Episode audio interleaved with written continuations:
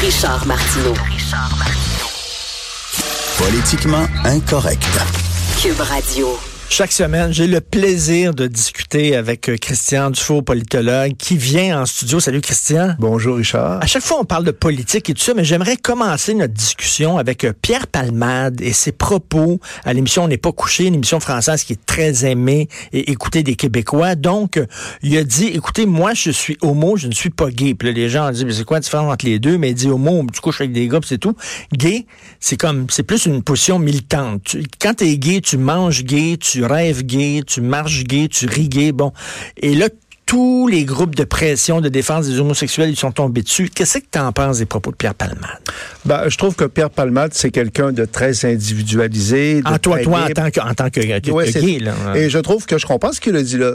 C'est que lui, il se rattache pas à une gang. C'est un individualiste. C'est quelqu'un qui vit euh, sa vie, euh, qui dit tout. Hein. Je veux dire, l'entrevue à laquelle tu fais référence de Pierre Palmade, moi, elle me fascinait parce que la franchise.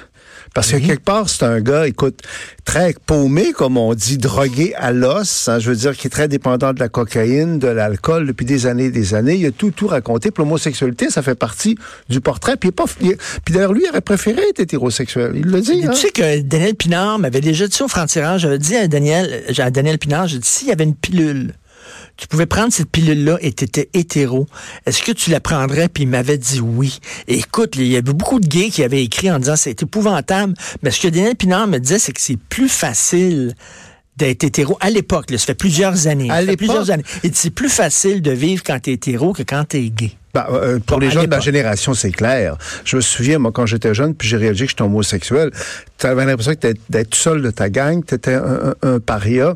Donc, c'est clair qu'on aurait préféré être euh, normal, comme on disait à l'époque, d'être hétérosexuel. Aujourd'hui, les choses ont changé. C'est allé à l'autre extrême. Des fois, c'est à se demander si c'est pas plus facile d'être euh, marginal et minoritaire que de faire partie de, de la majorité. Moi, le point qui me dérange là-dedans, moi, je crois à la créativité de la marginalité. Moi, je suis un marginal à beaucoup d'égards. En même temps, euh, euh, je, je fais pas pitié, là, c'est pas dans ce sens-là que je le dis, mais pour moi, être homosexuel, c'est une certaine marginalité. Il me semble que la norme, c'est plus l'hétérosexualité. Sauf qu'on peut plus dire ça aujourd'hui. C'est dans- excuse-moi, toi, les gays là, qui veulent comme rentrer dans le moule, puis se marier, puis avoir des enfants, puis tout ça, qui veulent mener une vie de straight, ça t'énerve un peu, quoi? Oui, ça m'énerve parce que je trouve qu'il y a un décrochage par rapport au réel et puis euh, il y a une perte de d'une intensité, d'une créativité. Moi, je, je crois au réel. Je sais, moi, je réalisais que le temps avait passé, Richard, pour le monde gay. J'étais dans un café dans le village gay à Montréal. Puis à la table à côté, il y avait deux jeunes hommes qui parlaient en fait de leur prochain mariage. Exactement comme un gars et une fille. Et moi, ça me fascinait. Je dis, waouh, ça a changé beaucoup. Hein? Euh, et bon, c'est le progrès, aurait dit mon Mais père. d'ailleurs, d'ailleurs, il y a beaucoup d'hétéros. Ça, c'est des bons gays. Tu sais, hein, Ginette, ça, c'est des bons gays. Ils veulent se marier comme nous autres. Ils veulent des- avoir, avoir des enfants comme nous autres en disant, là, quand ils rentrent dans le moule, ça, c'est les gays qu'on accepte. Ben ça, ça C'est des fait- gays raisonnables. Ça me fait penser, euh, j'oublie le nom, là, tu sais, le, le, le gay très connu là, qui avait été pris là, dans un parc, je sais pas trop quoi, que- comment il s'appelle, non? Euh, Oh, Il y en a bien. Joël Legendre. Oui. Bon, Joël Legendre, écoute, il jouait vraiment le rôle du parfait petit gay parfait, lui, avec les enfants, puis que- totalement normalisé, euh, un modèle. Puis on a vu à un moment donné que ben, c'était pas totalement modèle, hein, qu'il y avait des faiblesses comme tout le monde.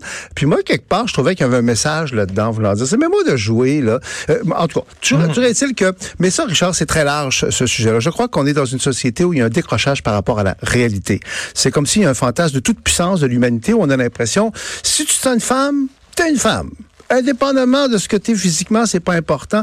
Euh, bon, moi j'ai rien contre euh, les gens qui sont transgenres puis pour qui c'est important, mais c'est devenu ça, ça va tellement loin que c'est un décrochage, c'est que le réel est là, l'homme n'est pas tout puissant là. Mais- On est des êtres vivants, euh, physiques. Et ce que Pal- Palmade disait, c'est qu'un être humain, c'est très complexe. Et je refuse qu'un aspect de ma personnalité me définisse au grand complet. Et- Finalement, tu sais, toi, t'es gay, mais t'es pas rien que ça. Exactement. Et il a totalement raison. Et j'inviterai les auditeurs euh, qui nous euh, écoutent à écouter cette entrevue-là parce qu'elle était fascinante de vérité dans un monde où de plus en plus c'est un monde de Facebook où les gens présentent une façade, euh, bon chic, bon genre. Ils sont très fiers de leur réalisation. C'est un gars vrai C'est un humoriste de grand talent. Et là-dessus, je me dis, moi aussi, moi, je suis gay, mais je suis gay parmi autre chose. Puis je trouve que je me promène pas dans la rue en disant, je suis gay, je suis gay, je suis gay. Ça devient un, peu niaiseux. Et je suis pas fier d'être gay. Aussi, l'autre point, c'est que moi, j'ai pas du tout une fierté d'être gay. Je, je vois pas pourquoi je serais fier d'être gay. Euh, et j'ai pas besoin que la société m'approuve, euh, puis me dise, c'est merveilleux, Christian, t'es gay. Oh, toi. Mais c'est rendu comme ça aujourd'hui. Aujourd'hui, des groupes, les gens s'identifient de plus en plus à des groupes de façon parfois très intolérante, très victimaire. Dès qu'on se met à critiquer le groupe, ils, ils en font une maladie. Là.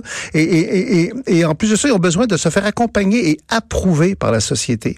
Ça, j'embarque pas là-dedans. Moi, je, je veux comme homosexuel, c'est qu'on me laisse tranquille. Je veux avoir les mêmes droits que les, les, les, les ceux qui sont pas homosexuels. Et pour le reste, qu'on me laisse tranquille. J'ai pas besoin moi, de l'approbation. Et tu dis, c'est vrai que les gays ont souvent été très créatifs. C'est un cliché, mais en même temps, c'est une réalité. Il y a beaucoup de créativité dans la communauté gay parce qu'elle était marginalisée. Oui, et donc, euh, donc, en perdant un peu de cette marginalisation-là, ils ont peut-être perdu un peu de créativité, puis un peu de quelque chose qui est distingué des autres. C'est très juste, et je trouve que c'est une, euh, c'est une force en fait, d'être gay. Il y a une marginalité d'une part, mais c'est compensé par le fait que ça t'oblige à, à, définir un peu ce que tu es toi-même. Mais tu sais, c'est un conformisme. C'est que les gens veulent faire partie de la gang. Euh, euh, c'est très, très... Ça fait penser à, à une déclaration de Karl Lagerfeld, tu sais, l'ancien couturier allemand que j'aimais beaucoup. Moi, ça m'a fait de la peine quand il est mort parce que c'est un point de référence. Puis on lui parlait de l'Allemagne. on disait, que c'est un Allemand, lui, hein, qui vivait à Paris, tout ça. Puis il disait, qu'est-ce que vous pensez de l'Allemagne? Ben, il disait, moi, je, non, j'aime bien l'Allemagne. Puis je suis resté allemand à certains mais il dit, pour moi, l'Allemagne, c'est devenu un grand pays provincial. Puis l'intervieweur lui dit, pourquoi? Il a dit, parce qu'on a exterminé les Juifs. Parce que dans le fond, les Juifs, c'était une minorité marginale, mais qui était très créative. Tu comprends-tu? Qui était le cosmopolitisme, qui était l'espèce de sel de l'Allemagne. Dans ce sens-là, dans, dans, un monde où euh, les marginalités disparaissent, il y a quelque chose qui disparaît. Puis aussi, ce qui domine, c'est le conformisme, bon chic, bon genre. Tout le monde veut être fait, tout le monde veut être pareil. Mais... Et les gays, c'est ce que je dis là, d'ailleurs, je suis sûr que ça doit choquer euh, des, des, des, des, gens des jeunes générations qui vont dire comment aussi le dire, mettons que l'homosexualité, c'est pas normal. C'est normal, tout est normal, tout est accepté, tout est merveilleux. On est rendu là-dedans. Éric Duhem avait écrit un livre qui disait essentiellement ce que Pierre Palmade avait dit aussi. Il avait écrit un livre sur l'homosexualité, puis s'était fait taper dessus par une gang d'homosexuels en disant t'es un homosexuel qui s'accepte pas. Mais ce qu'il disait, Éric, dans son livre, euh, le dernier gay, là, euh, c'est que je, je, je refuse que mon homosexualité me définisse entièrement. Oui, une autre chose aussi qu'il faut refuser, je suis content qu'on en parle de ça, euh, c'est l'obligation de faire son coming out. Tu sais, hmm. de dire que les gays, Hein, doivent faire leur coming out parce que ça, les gays connus, hein, les gays là, qui ont accès aux médias maintenant. Et ça, c'est l'envers de, en fait, de, du fait qu'autrefois on était obligé de pas en parler. On était dans le garde-robe, comme on dit. Là, c'est rendu le contraire. Là, il faut en parler. Moi, je comprends très bien que c'est ta vie personnelle. Des gens qui sont dans les médias qui sont gays, ils sont pas obligés de le dire. Il y a personne mm. qui est obligé de parler de sa sexualité. Mm. Mais on est rendu. Quand, quand je, on parle de ça, Richard, je me, je me trouve bien vieux et bien réactionnaire. Écoute, il faut parler de laïcité. Parle-moi de Charles Taylor qu'est-ce qui arrive avec Charles Taylor? il a quand même écrit un rapport qui était le fruit d'une longue réflexion et d'une longue consultation populaire. Il n'a pas écrit ça sur le banc d'une table. Et là, soudainement, il renie totalement ce qui est écrit. Ben, Charles Taylor, il n'a aucune crédibilité à mes yeux, comme à la, aux yeux de la plupart des Québécois, et avec raison. Comme tu le dis, on peut pas tout avoir dans la vie. Tu peux pas profiter de l'énorme prestige euh, qu'a donné à Charles Taylor et à Gérard Bouchard la coprésidence de cette commission-là. Tu peux pas profiter du cash, parce que c'est des gens qui sont quand même grassement payés, il faut le dire. Ben oui. On a investi énormément de millions de temps dans cette commission-là, et là, il décide, pour des motifs qui le regardent, de renier son rapport. OK, il y a le droit, mais on passe à un autre appel. Je, euh, je trouve que surtout que Là, il se met à faire un tas de déclarations très extrémistes. Incendiaires. Très, très, très, exagérées. Donc, euh, c'est peut-être un grand philosophe, mais c'est quelqu'un, je pense, qui n'a pas un sens politique très fort. Et c'est quelqu'un qui s'est discrédité. Moi, ça m'a beaucoup déçu parce que faut que tu fasses ta job dans la vie. Là. Comme Québécois, Charles Taylor, il avait un job à faire, puis il l'a pas fait. Il s'est renié. Mais on et, je trouve qu'il a été très, quelque part, là, euh, c'est un peu normal, tu vas me dire, mais qu'on l'a invité à l'Assemblée nationale, le système québécois a été bien bon. Hein? Gérard Bouchard, c'est autre chose. Gérard Bouchard, il peut critiquer le projet de loi du PQ, il peut dire tout ce qu'il a à dire. Lui, il a encore une crédibilité, il n'a pas renié son rapport.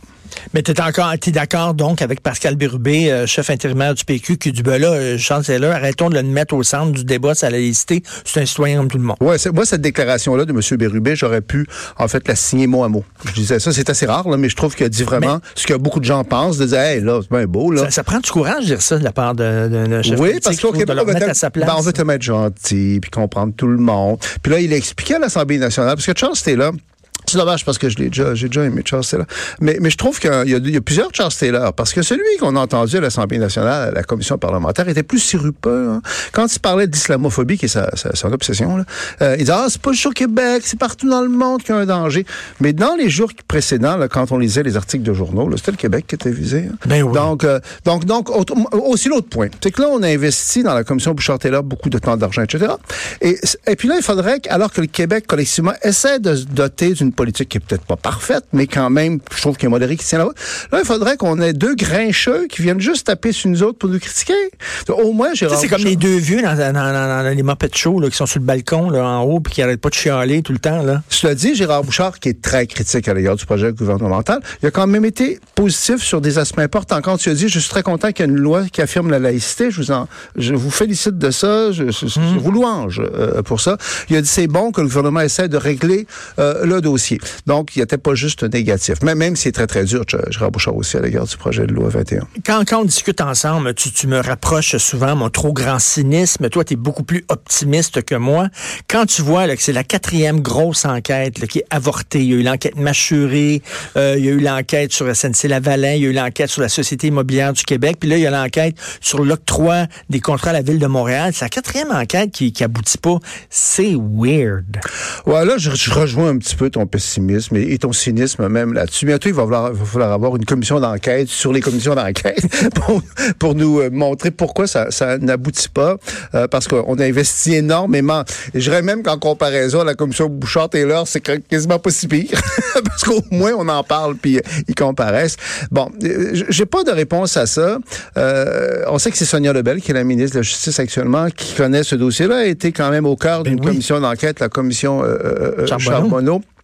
Il y a aussi tout le côté des liens incestueux entre la police puis les politiciens, l'affaire Guy puis à un moment donné, tout un panier euh, de, de, de, crabes. Bon, puisque dommage, ça crédit quelque chose. Dans, ta chronique ce matin que, que j'ai lu, j'ai aimé bien une chose que j'ai moins aimé, Richard. Quand tu dis, ah, on sait qu'il y a de la corruption partout au Québec. Ça, j'aime pas lire ça. Parce que c'est vrai qu'il y en a de la corruption au Québec t'as raison. Mais beaucoup de gens vont dire, ah, on est rendu comme le Bangladesh, puis comme, euh, je sais pas trop, moi, le, ces pays-là. On n'a pas à payer pour avoir des services publics au Québec, là. Euh, il y a corruption et corruption. Pour moi, on en parle, la corruption. Je ne veux pas idéaliser le Québec. Tu as voyagé, puis tu connais des pays où il faut vraiment que tu donnes des, de l'argent ah, pour la vraie, la vraie corruption, comme au Maroc, que je connais bien, où vraiment, il faut que tu payes la police, il faut que tu payes un tas de monde. Donc, donc euh, c'est pas la même chose, c'est ce que tu veux. Mais, mais, mais quelque part, il y a comme une espèce de panier. Et l'autre point, puis ça, c'est un problème très large, je trouve c'est que c'est rendu qu'on n'est jamais capable de savoir les raisons pour lesquelles les choses se font ou se font J'aimerais ça que l'UPAC, moi, dise, ben, qu'est-ce qui est arrivé à cette enquête-là? Et, ça, c'est, puis dans l'affaire SNC-Valin euh, aussi, on n'a jamais su pourquoi on n'avait pas décidé d'invoquer la loi sur les poursuites euh, euh, différées. Et ça, c'est une tendance lourde. C'est que les politiciens veulent tellement pas se faire accuser de s'ingérer dans les affaires des fonctionnaires, c'est que là, c'est rendu le règne des fonctionnaires. On s'en mêle pas, les politiciens font attention, on s'en mêle pas. Il y a un tas de dossiers comme ça. C'est les fonctionnaires qui ont pris la décision, puis les fonctionnaires n'ont pas à donner les motifs. Ben là, François Legault, il dit, je comprends les gens qui sont vraiment euh, frustrés, mais je peux rien faire. Puis effectivement, il peut pas se mêler, là, il peut pas se mêler des enquêtes. Vrai, il y a un mur entre la politique et bon. Je, je sais, mais je trouve qu'à un moment donné, ça va trop loin. On est quand même en démocratie. On élit ces gens-là. Là. Bon. Là, il y a une espèce de mur étanche qui est en train de se bâtir entre la bureaucratie euh, et les fonctionnaires. Dans le cas de la fillette là, euh, de, qui va être enterrée, qui dont les funérailles vont avoir lieu aujourd'hui. bon, dans un premier temps, ça a été frappant de voir à quel point on ne peut pas avoir de détails, on ne peut rien savoir. On peut. Bon, moi, je crois l'information. Faut on peut même, même peut pas montrer sa photo puis dire son nom, alors que c'est ces médias sociaux, tout le monde le sait. Là. Ça, je trouve ça. Il y a Pierre Trudel qui est vraiment une référence dans ce domaine-là, qui a écrit dans le Devoir un article très intéressant sur ces règles de confidentialité-là, qui fait ah qu'on ne peut pas parler. Oui, l'histoire, Richard, ça vaut la ah peine parce que lui, il met ça en doute en disant ça, ça dépasse le, but pour lequel ces règles-là ont été adoptées. Puis rappelons que cette petite fille-là, là, c'est comme si elle perd son identité. Non seulement on l'a assassinée, là, Mais on, a- on peut pas voir sa face, mais on n'a pas son identité. Moi, je suis quelque chose qui me met mal à l'aise. Ah, oui, c'est comme si on la tuait une deuxième fois. là. Exactement, je trouve Écoute, ça. C'est toujours, on peut parler de plein d'affaires avec toi. C'est ça qui est le Ben, c'est pour ça que hein? je viens, mon cher. Merci beaucoup, Christian. On s'en va tout de suite à la pause. Vous écoutez Politiquement Incorrect. Politiquement incorrect. De 10 à 11.